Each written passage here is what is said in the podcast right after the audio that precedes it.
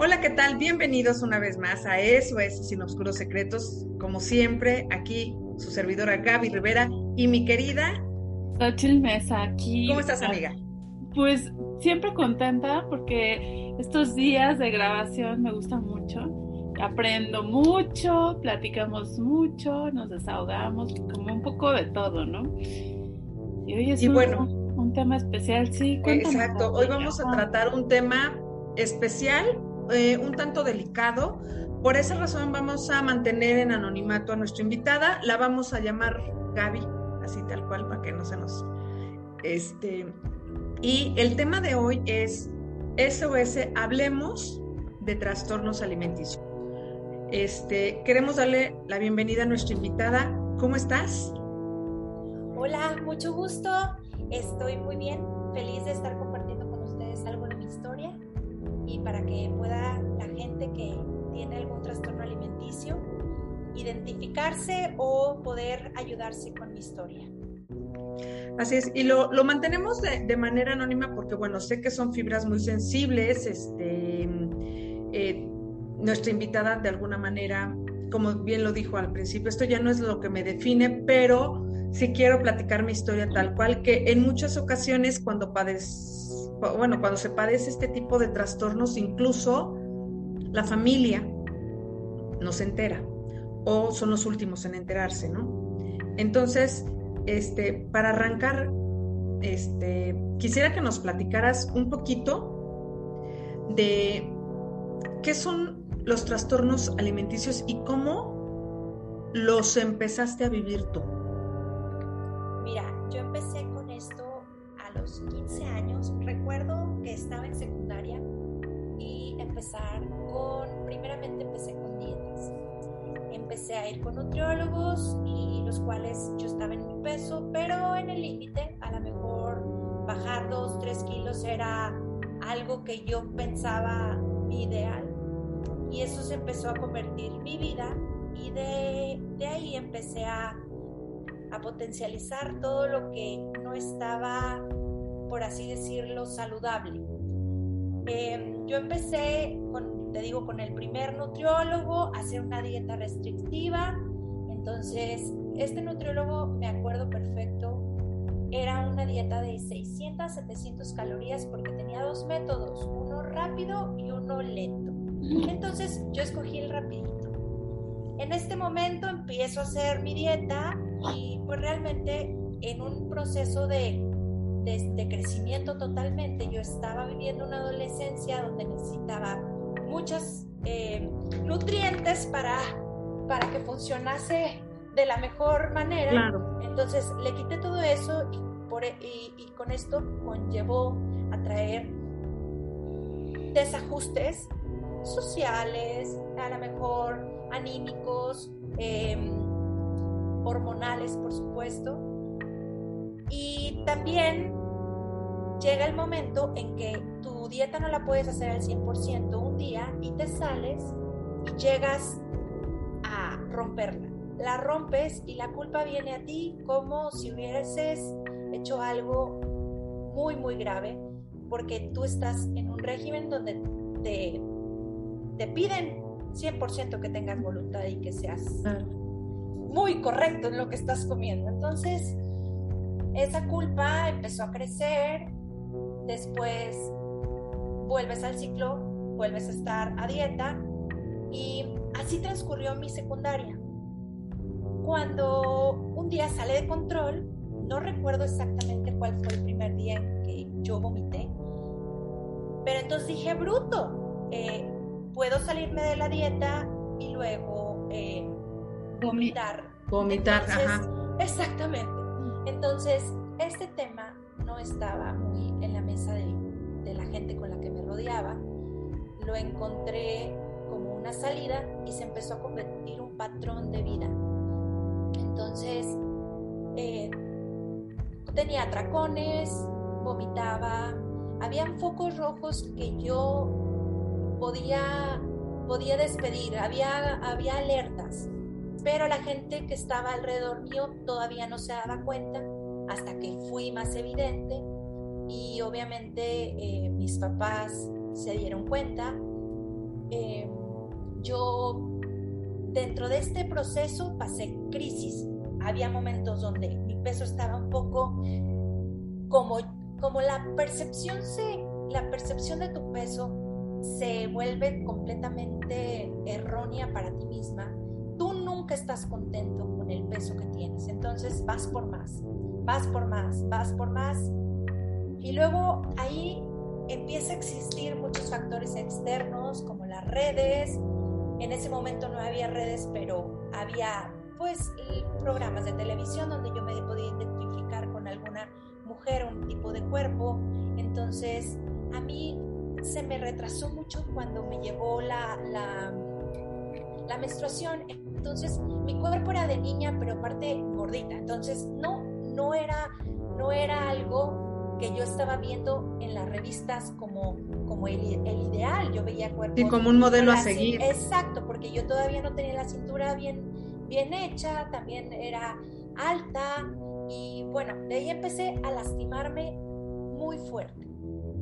Em, todo esto fueron años, de los 15 a los 25 años, años de terror, años de mucho dolor, años donde mi día el 60%, el 70% de mi día lo pasaba enfocada en esto, enfocada en qué iba a comer, cómo lo iba a vomitar, mi peso, em, en lastimarme, en, no, en no tener esta eh, autocompasión por mí misma y decir, esto soy, me acepto. No había ningún lapso que yo tuviese de conciencia para decir realmente la persona que, que estaba la persona que era a esa edad.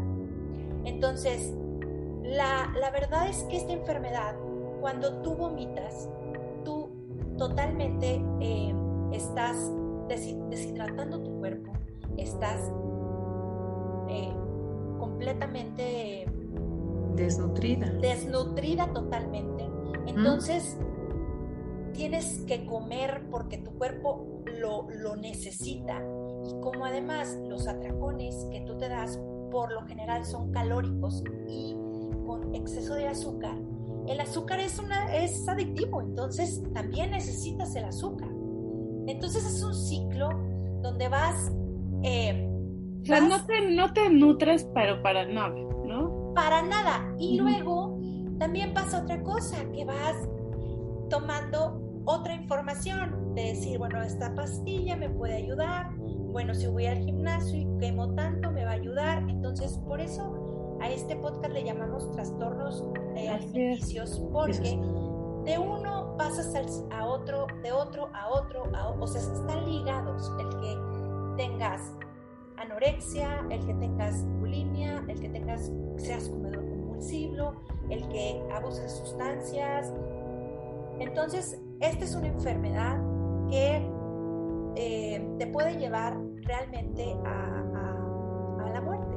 La, verdad es que es, algo terrible lo que pasas durante ese proceso que estás sumergido y nadie te puede decir aquí estoy. Este, yo pasé por lo mismo y puedes salir de eso.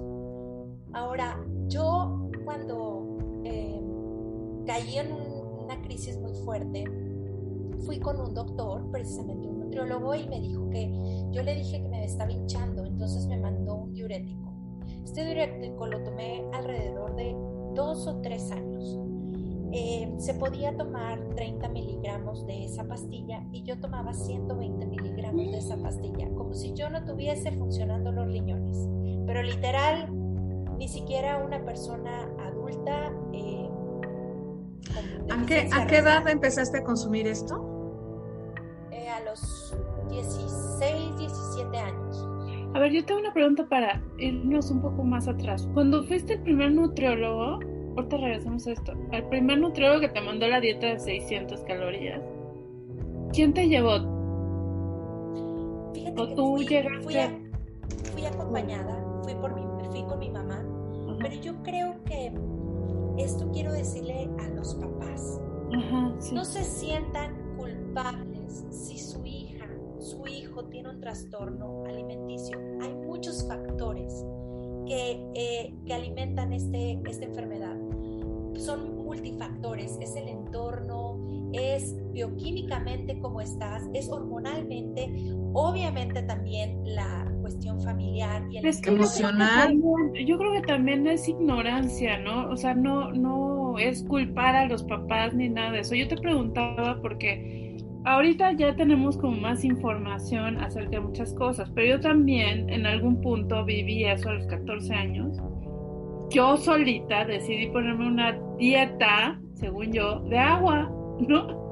Dije, voy a hacer ayuno de agua nada más. No, no, no. Por no me acuerdo cuántos días, ¿no? Ahorita que tú lo cuentas, por eso te preguntaba, porque a veces uno solito, como que crees que pues dejo de comer y bajo de peso, ¿no? O a esta dieta. Yo entiendo el punto de, de, los papás, que a veces la ignorancia, y más creo que en nuestros tiempos, nosotros como que somos nuestra, yo no sé cuántos años tienes, pero como una generación más o menos como la, la mía, la nuestra, como que empezó la moda de las delgadas, de las muy delgadas, ¿no? Porque todavía en la época de mi mamá se usaban más cerca de loncitas, es como los años 70, claro. Los 60, era otra, eran otros cuerpos más curvilíneos y todo, pero de repente empieza una moda de muy flacas y entonces siento que ahí nuestros padres como que se... ¿no? Pero aparte creo que es por buscar la aceptación, ¿no?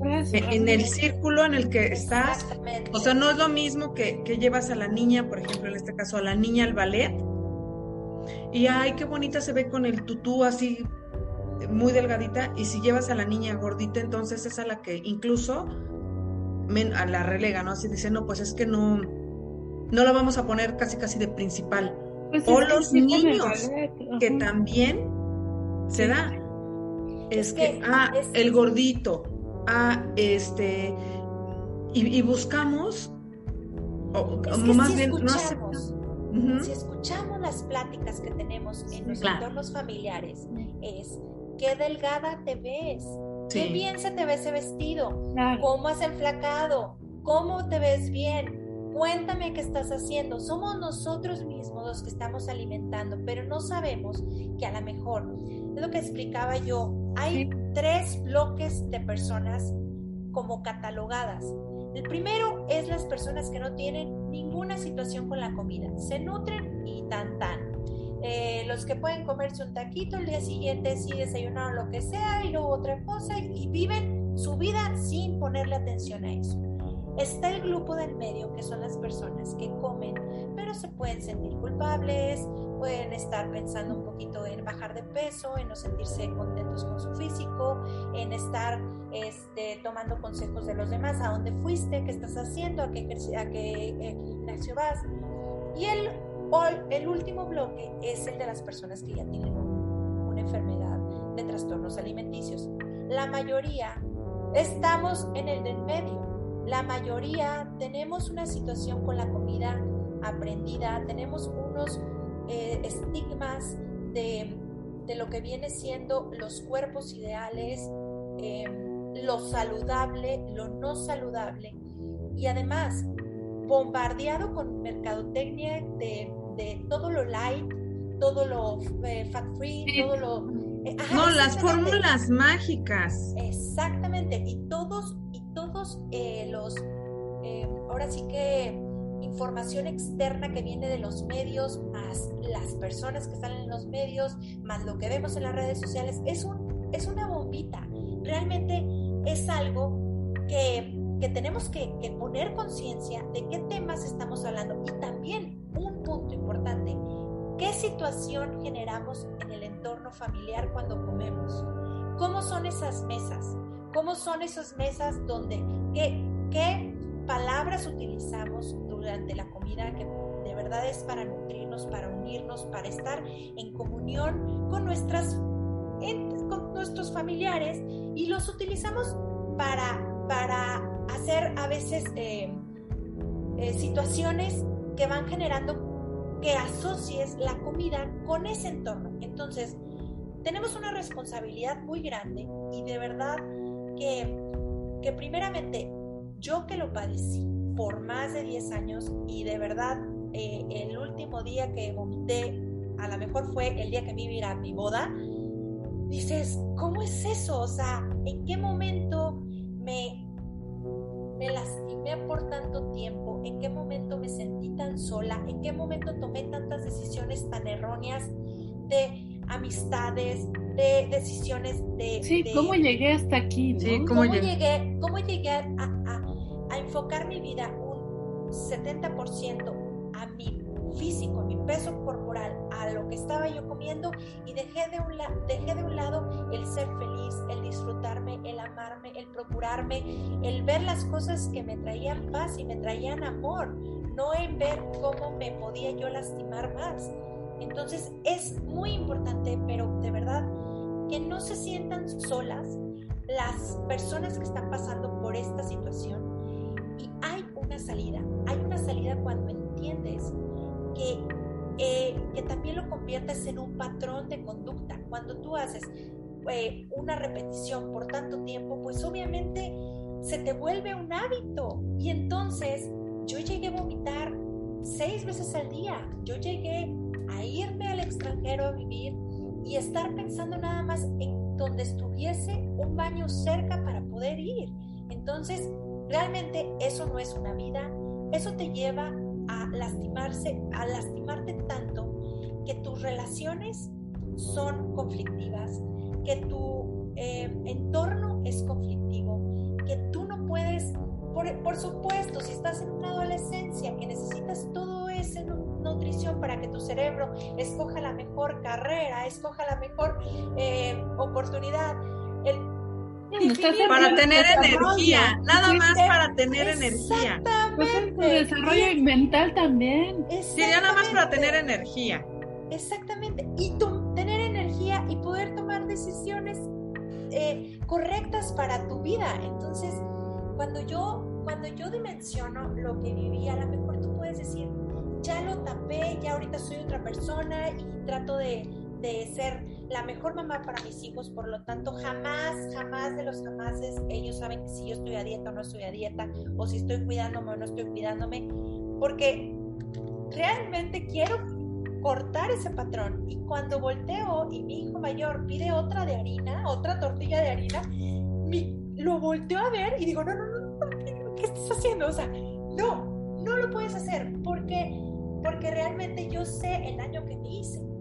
Y ahora, cuando, cuando tú eres, eh, tú estás dentro de una familia, papá, mamá, familiar, y te estás dando cuenta que una persona está, tiene esa enfermedad, hay que atenderla, hay que atenderla rapidito, hay que llevarlo con, no con un nutriólogo para que le diga cómo va a restringir su comida, va a tener que ser con especialista en trastornos alimenticios.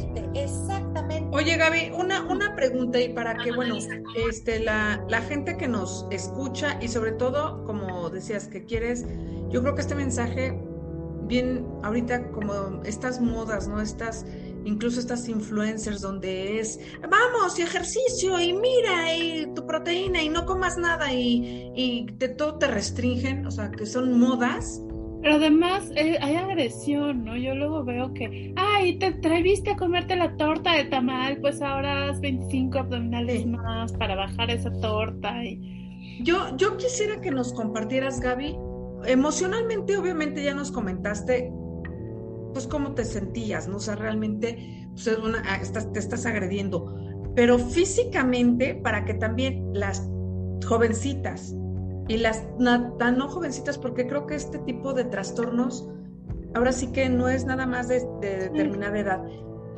Físicamente, ¿cuáles fueron las cosas que te empezaron a suceder? Me imagino que pérdida, aparte, bueno, de la pérdida excesiva de peso, no sé, pérdida de cabello, no sé. ¿Qué físicamente, cuáles fueron los cambios que empezaste a tener? Fíjate que yo nunca oscilé tanto en el peso, porque tampoco tenía un sobrepeso eh, fuerte, o sea, realmente siempre estuve en, normal eh, al límite. Entonces, como yo no bajaba de peso, la gente no era evidente que yo tuviera un problema de esa naturaleza. Claro. Entonces, ahí es donde la gente se confunde, porque yo la veo igual, pues puede ser. Yo pienso que a mí lo que más me pegó fue mentalmente. Mentalmente convertirlo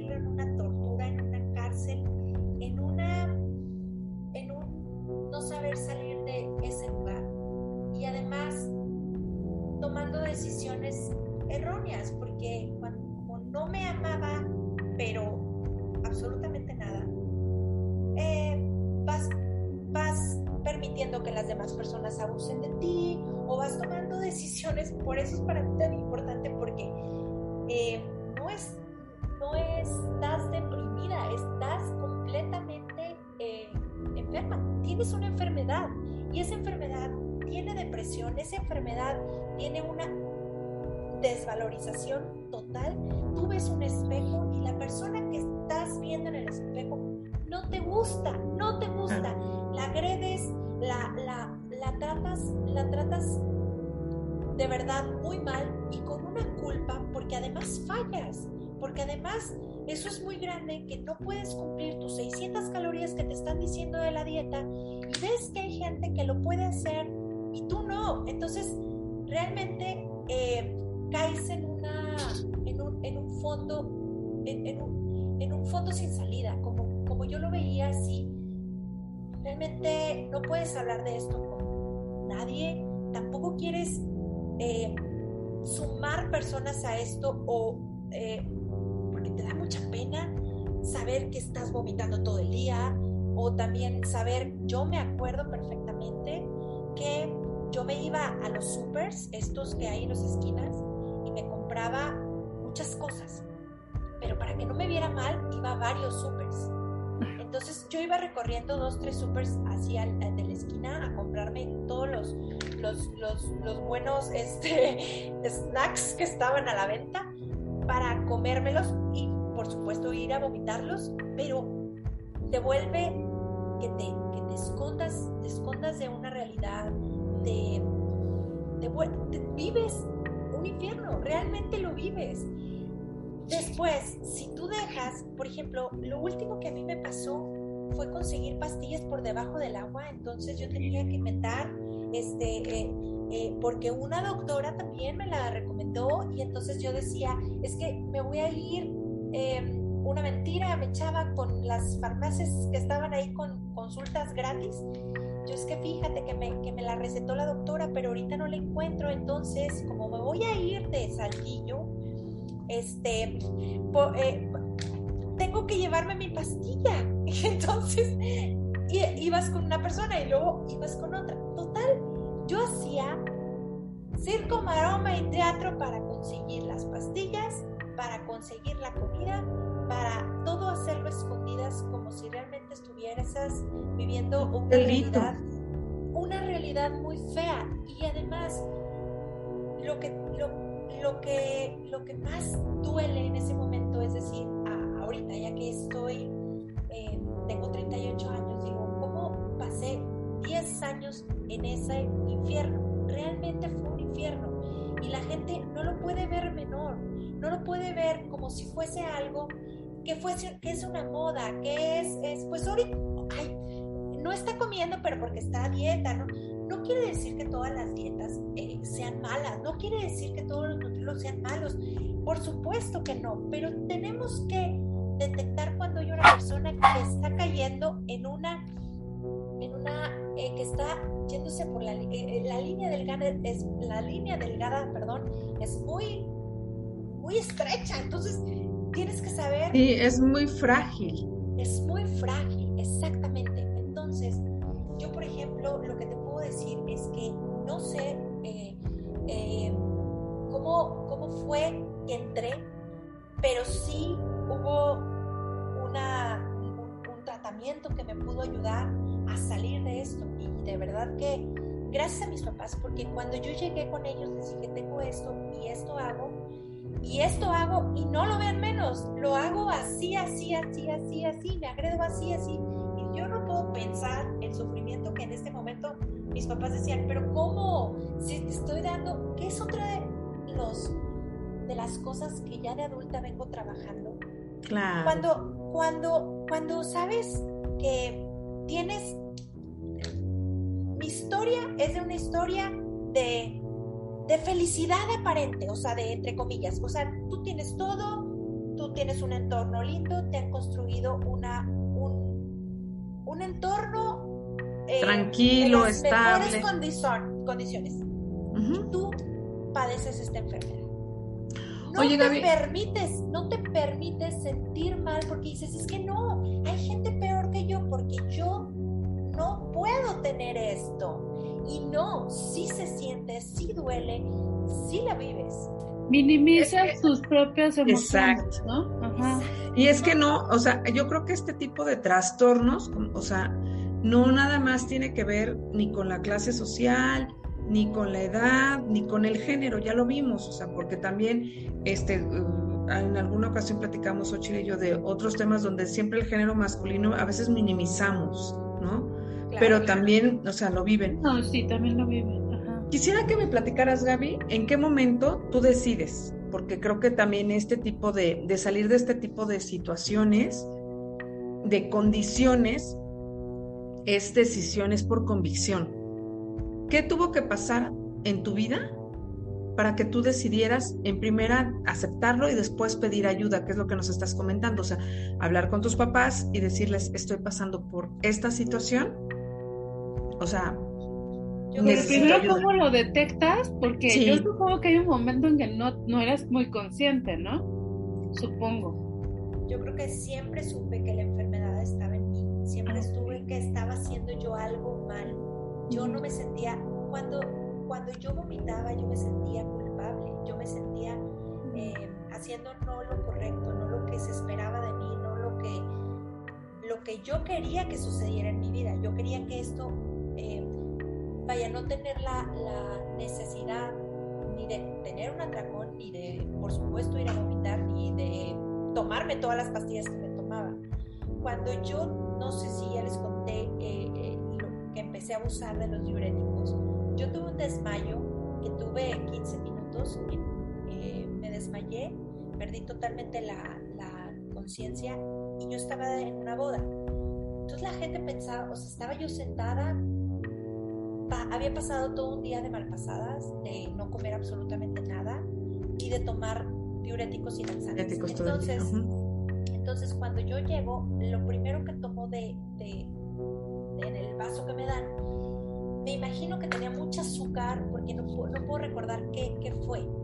Entonces me dio un shock y yo me desmayo.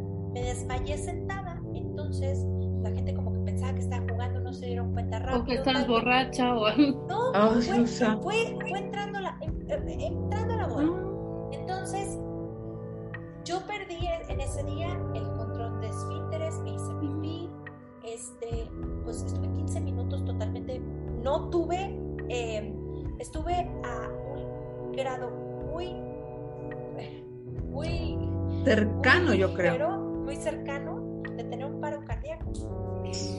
Entonces, realmente, ahí fue donde yo llegué y les dije, no puedo con esto, no puedo detener el consumo de pastillas, no puedo detener la manera en que estoy vomitando, no puedo detener, en ese momento yo no veía que todas las enfermedades estaban ligadas, ligadas. En que todo tenía algo y de todo tenía algo. Tenía un poco de anorexia, pero también de vigorexia, pero también de farmacodependencia, pero también... Entonces te vas dando cuenta que el problema era realmente con la comida, no en todas las presentaciones. Entonces, eh, ahí fue donde... Con la comida y con tu cuerpo, ¿no? Porque tan la vigorexia tiene que ver con tu cuerpo, ¿no?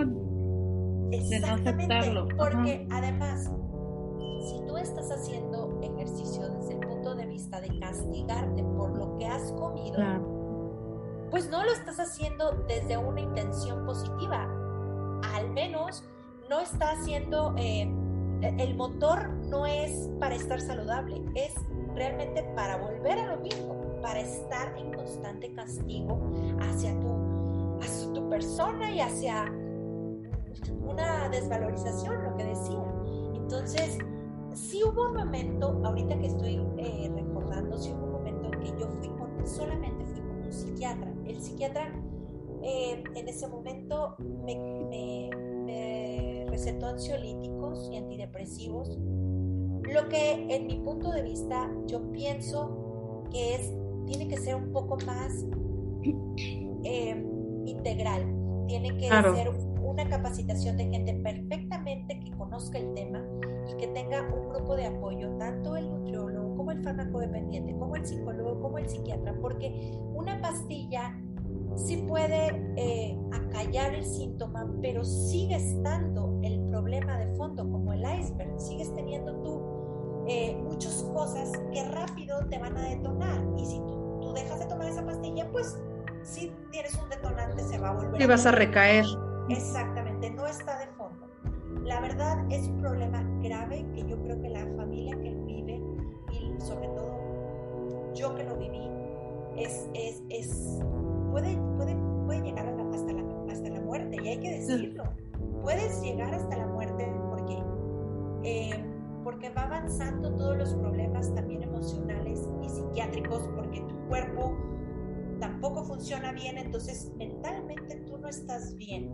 Entonces, es que no creo que la muerte sería el menor problema. Te voy a decir por qué, porque también creo que puede detonar a otras enfermedades que ya no tienes un estilo de vida. Irreversibles. Irreversibles, exactamente. Y que ya, ya tu vida ya no tiene revés. Exactamente.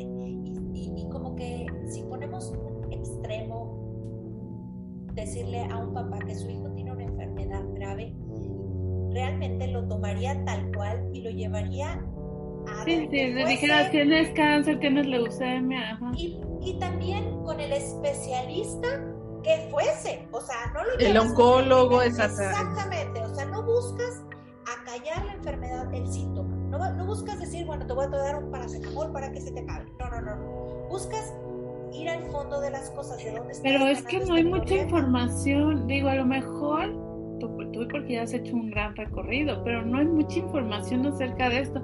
Fuera del nutriólogo, o quizás, si, si mucho me apura un psicólogo, ¿no?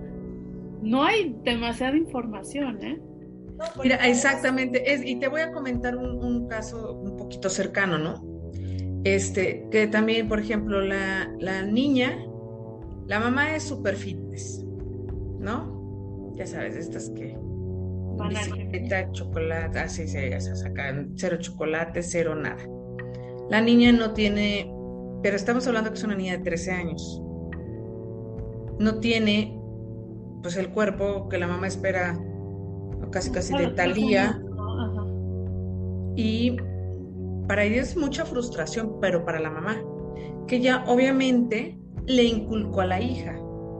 Y la, este, o sea, no, a lo que voy es que empezamos con no aceptar y, y como bien lo dice Gaby, ¿no? Nuestra invitada, que eh, empieza con el Mm, este, te ves muy bien delgada.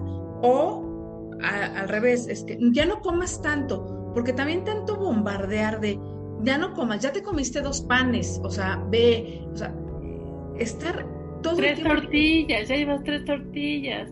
Yo que ya lo, ya lo, ya llega un momento en que también es enfermedad, pero también eh, para el entorno, o sea, es un ambiente nocivo, pero es que, es que yo creo que sí es una sociedad nociva. O sea, yo creo que como sociedad hay mucha este, desinformación y mucha nocividad. Yo, yo en algún programa platiqué, ¿no? De un caso de una amiga que empieza a bajar de peso, se ve ya delgada, o sea, está bien por ella, ¿no? Pero mi esposo le hace el comentario, estás ya flaca, y ella le dice, ¿Y eso es bueno o no? Dice, pues si es flaca es bueno, ¿no? O sea, ¿cómo vamos?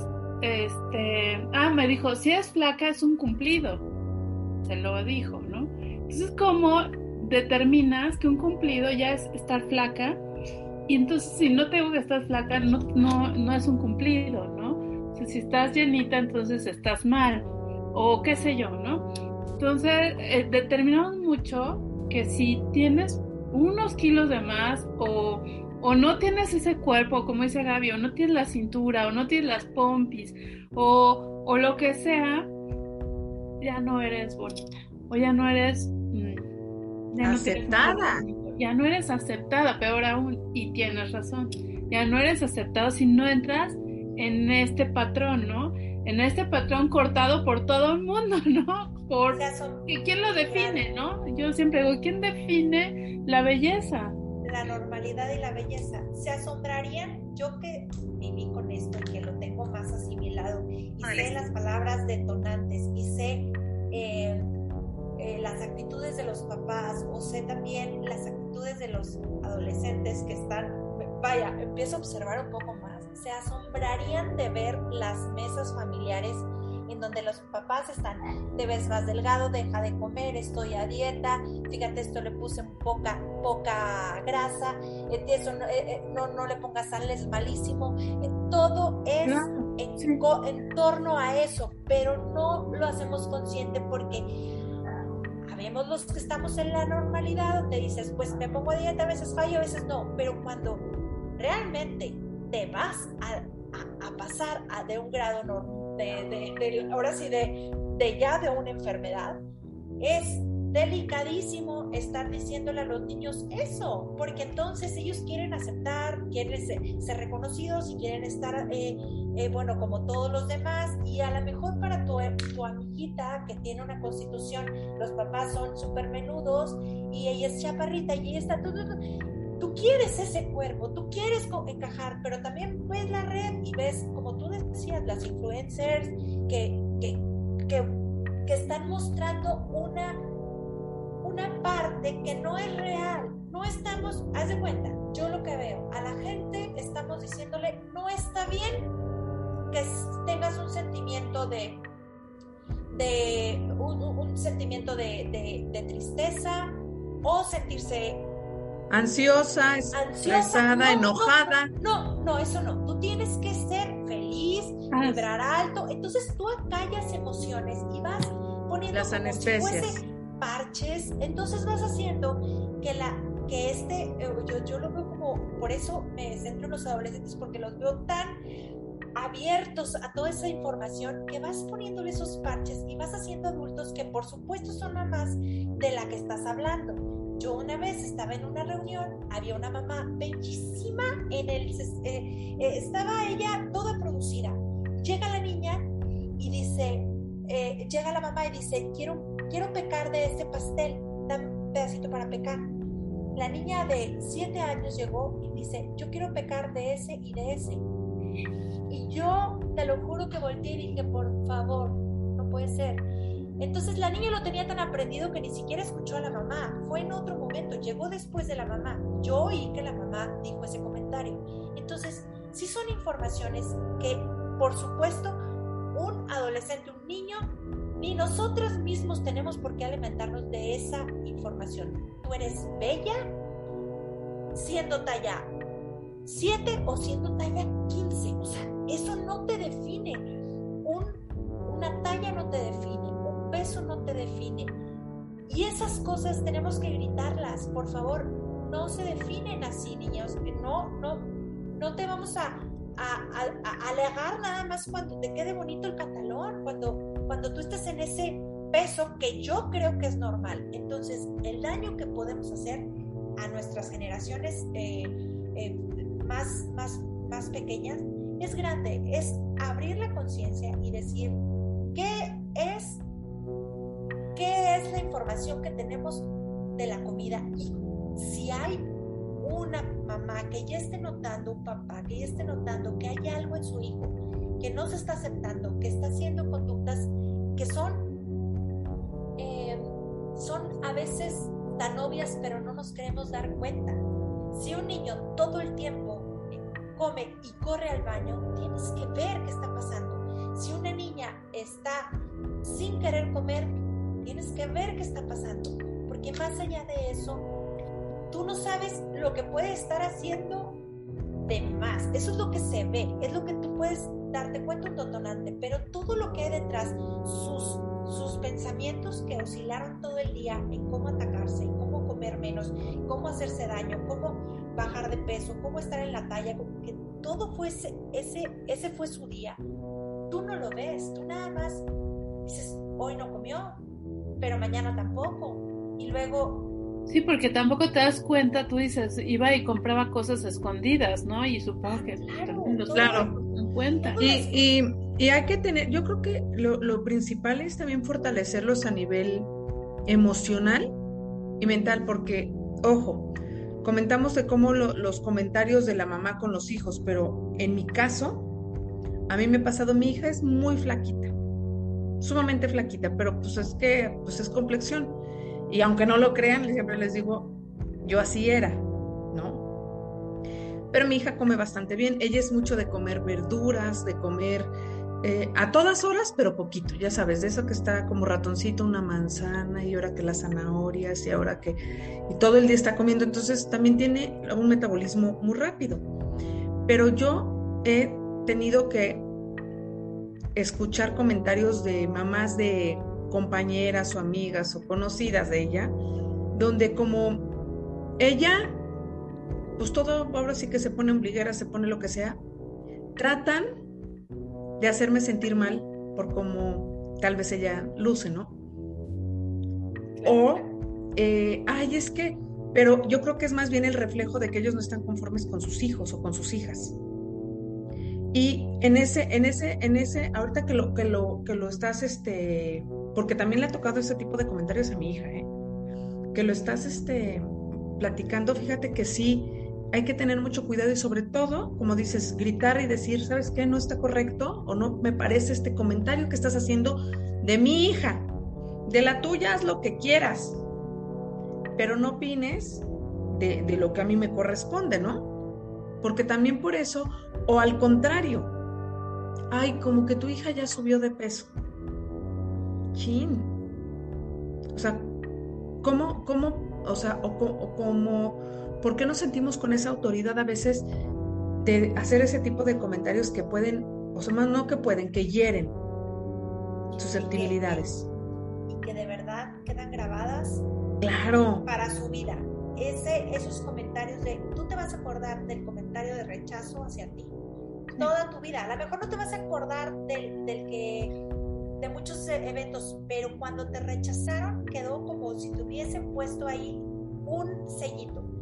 Ahí, le, ahí fíjate que eso yo les los digo mucho en mis conferencias, ¿no? Cuando hablo de esta parte de cómo decir la manera asertivamente las cosas, pero la gente no se va a acordar de ti por lo que hiciste por ellos, se va a acordar de cómo los hiciste sentir.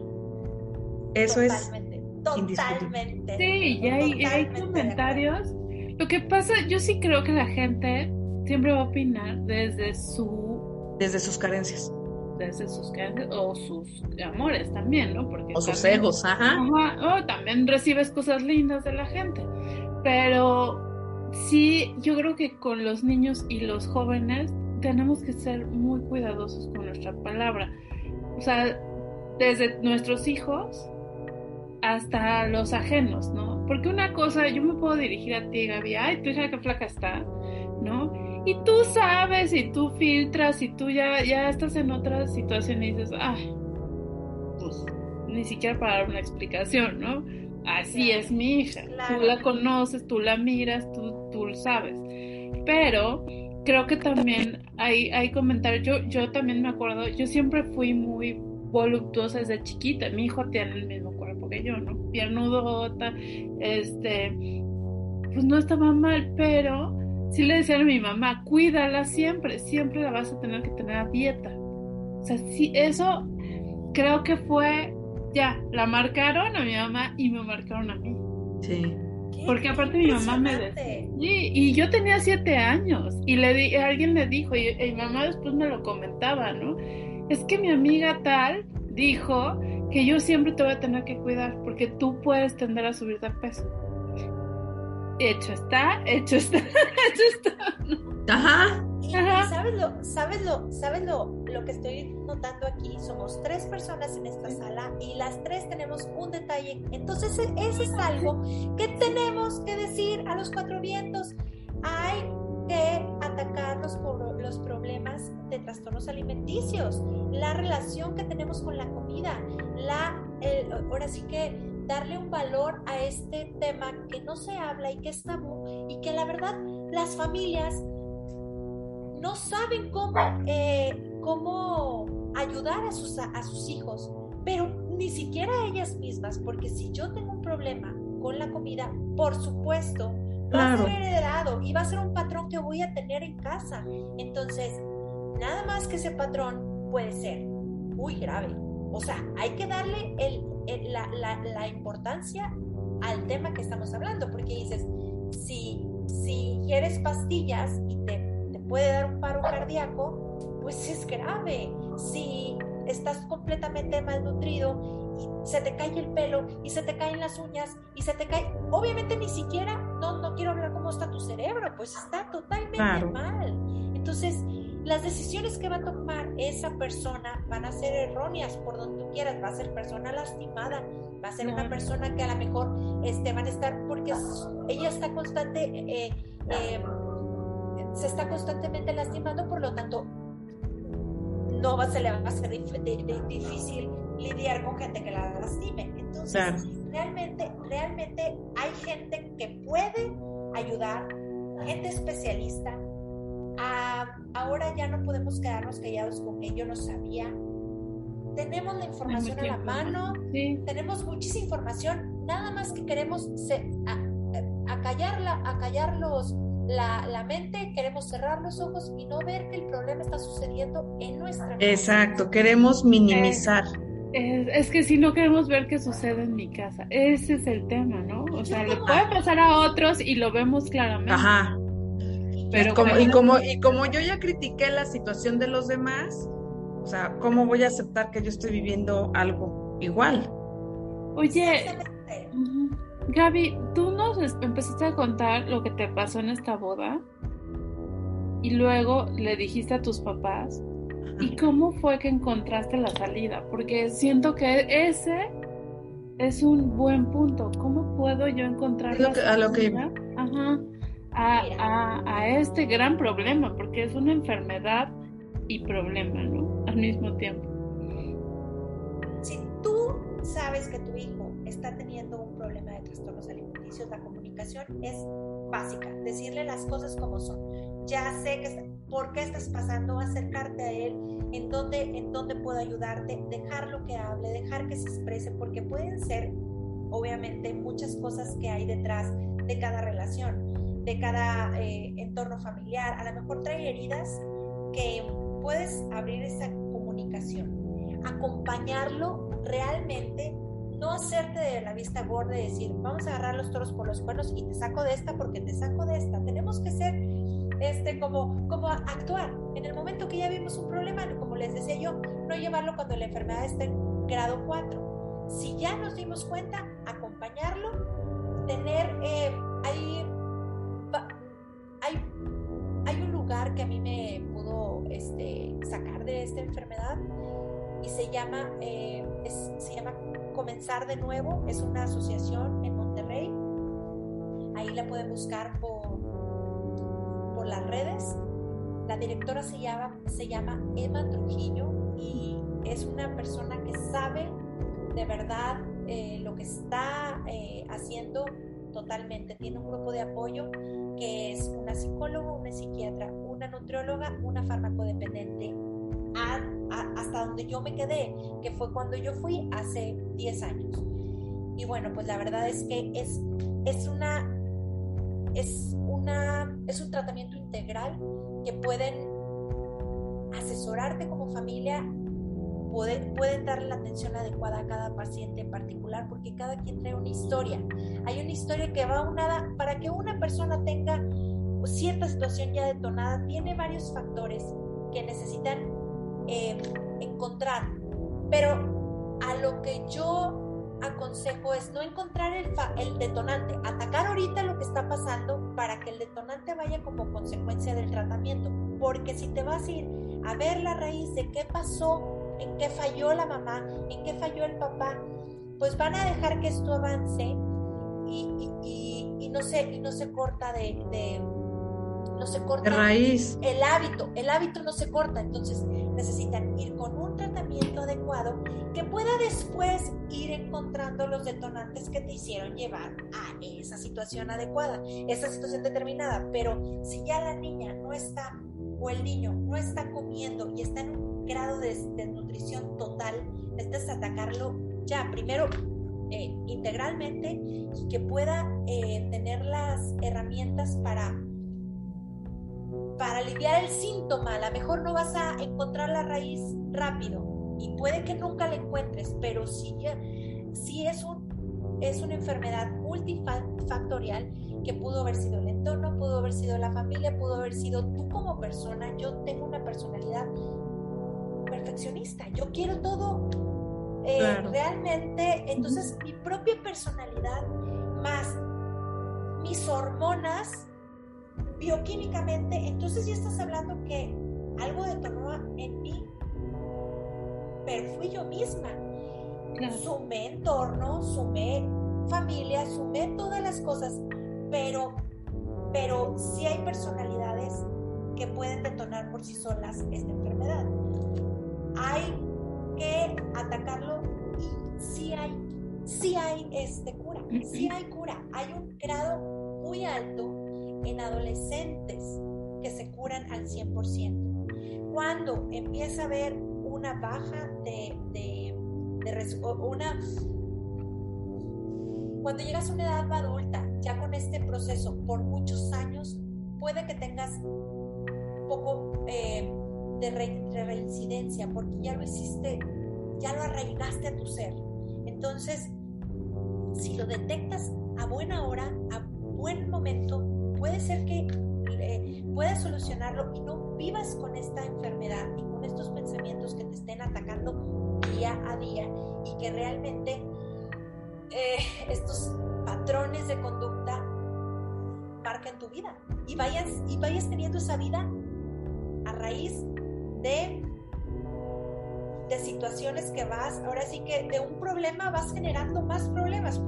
Vas arrastrando una a otra. Claro. no es cosa menor una niña que está completamente desnutrida y emocionalmente, este, pues mal, pues obviamente las decisiones que va tomando no van a ser las correctas. Entonces, ese, ese detonante va a traer otro, y va a traer otro, y va a traer otro, y va a traer una cadena que necesitas romper para que tú como como persona, en mi caso que yo fui, eh, que tuve esta enfermedad, poder decir, ahora que me siento bien, pienso distinto, veo las cosas distinto, actúo distinto y, creo que,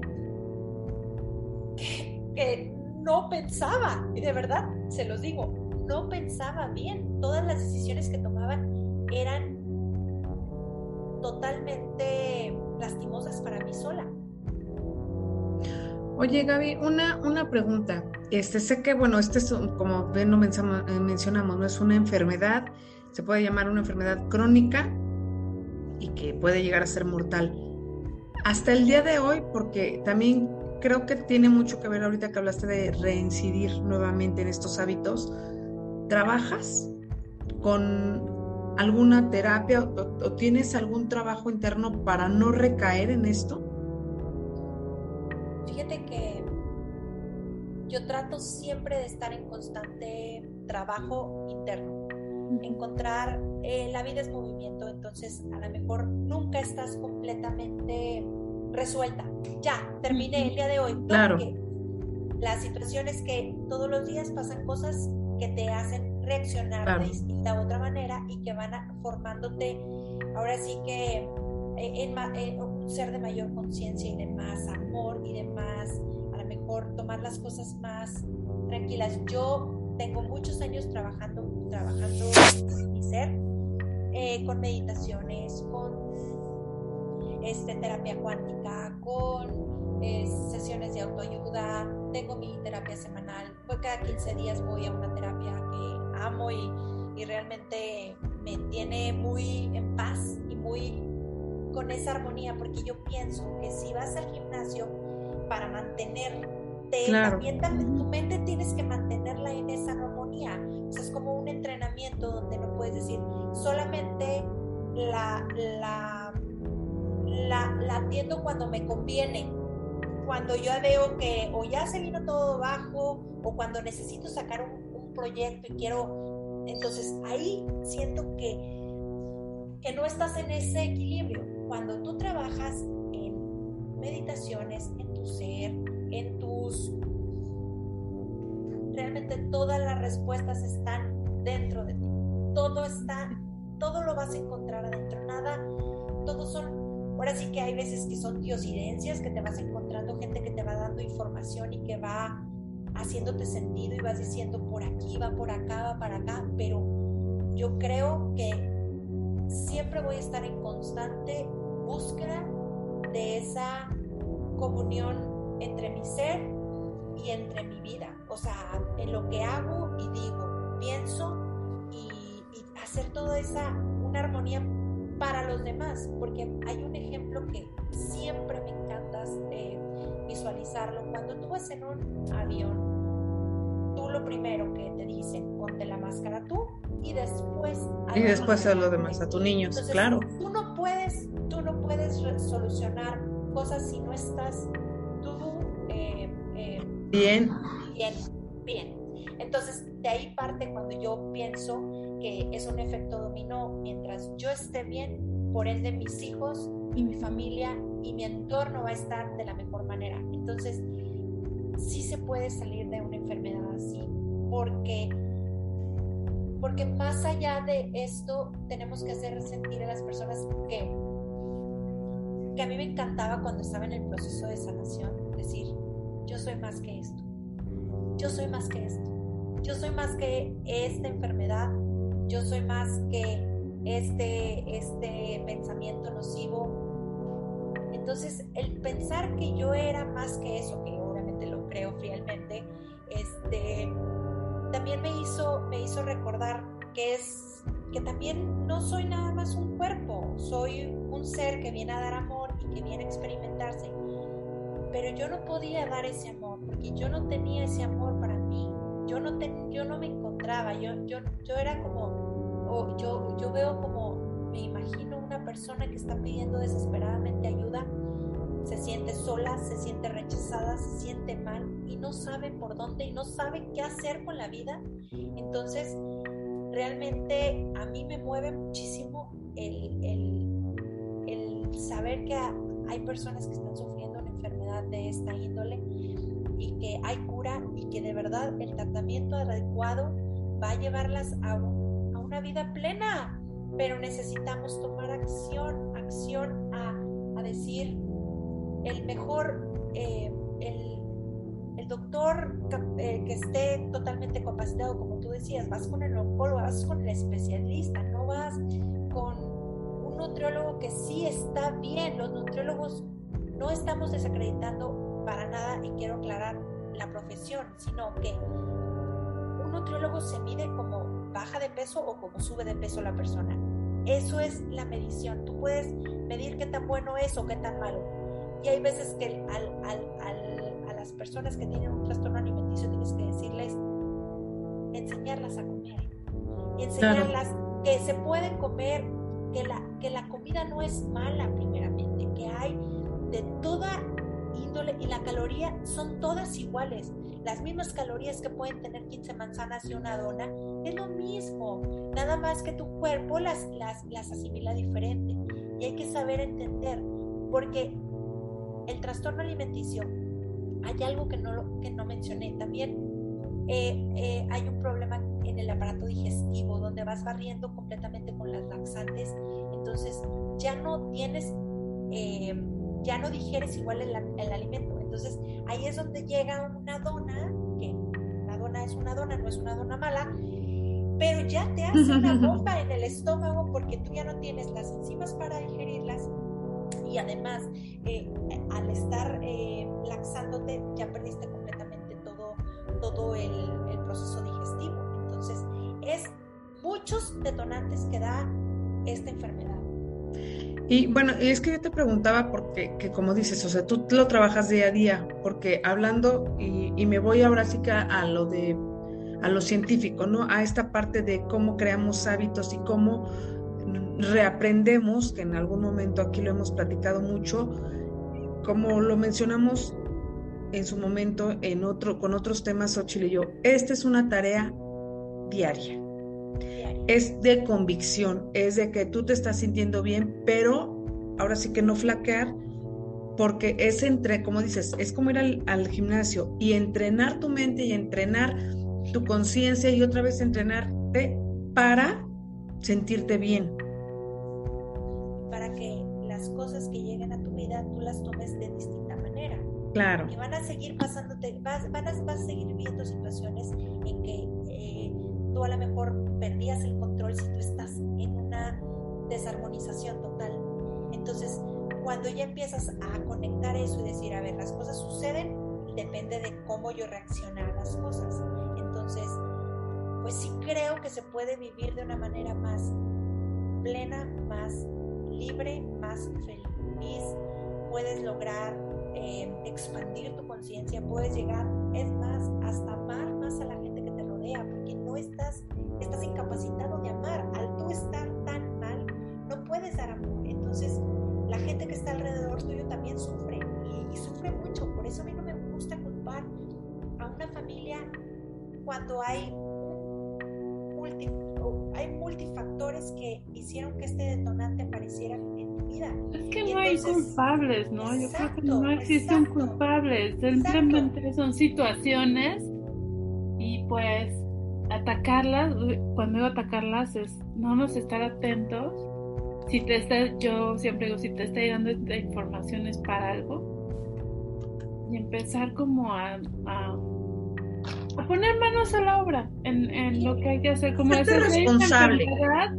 Hay una enfermedad en casa, pues hay que atenderla, ¿no? no pasa La que, lo que sea. Y Sí. tratar de, y de tratar de que aquí no pasa nada y todo bien. Y entonces es a donde digo que avanza la enfermedad y avanzan los patrones y eso se vuelve un hábito en el hijo, se está destruyendo y entonces sacarlo de ahí puede costar más tiempo. No que no, que no salga, sino que puede costarle más tiempo y, y obviamente le puedes evitar mucho sufrimiento. Así es. Oye, pues Gaby, muchísimas, muchísimas gracias, la verdad, por compartirnos tu experiencia. Este, sé que son fibras bien sensibles y pues bueno, en esta ocasión, como estamos hablando con una Gaby N, ahora sí, este, eh, síganos a nosotros, la verdad, en nuestras redes. Este, vamos a poner aquí los datos de la fundación que nos, que nos pasaste. Y pues ya saben que este tipo de trastornos, de enfermedades, hay que atacarlas de raíz. Muchísimas gracias. Gracias, este, por abrir tu corazón sí. y por abrir tu alma. Sé que es un tema complejo para ti, pero, pero también es de mucha ayuda para muchos. para muchas personas que, que lo están viviendo, que ya lo vivieron o que apenas lo empiezan a vivir y que no saben ahora sí que a dónde ir. Sí, muchísimas gracias, Gaby. Muchísimas gracias a ustedes y espero que pueda ayudar un poco mi historia de vida y que puedan saber que hay una salida. Así es. Y bueno, síganos por favor en nuestras redes, en YouTube, Facebook, Instagram y en Spotify. Amiga, muchísimas gracias. Nos vemos. Gracias. El siguiente. Nos. Que no se nos olvide esto de no juzgues mi historia porque, ojo, la tuya aún no termina. Nos vemos la siguiente. Bye. Gracias, bye.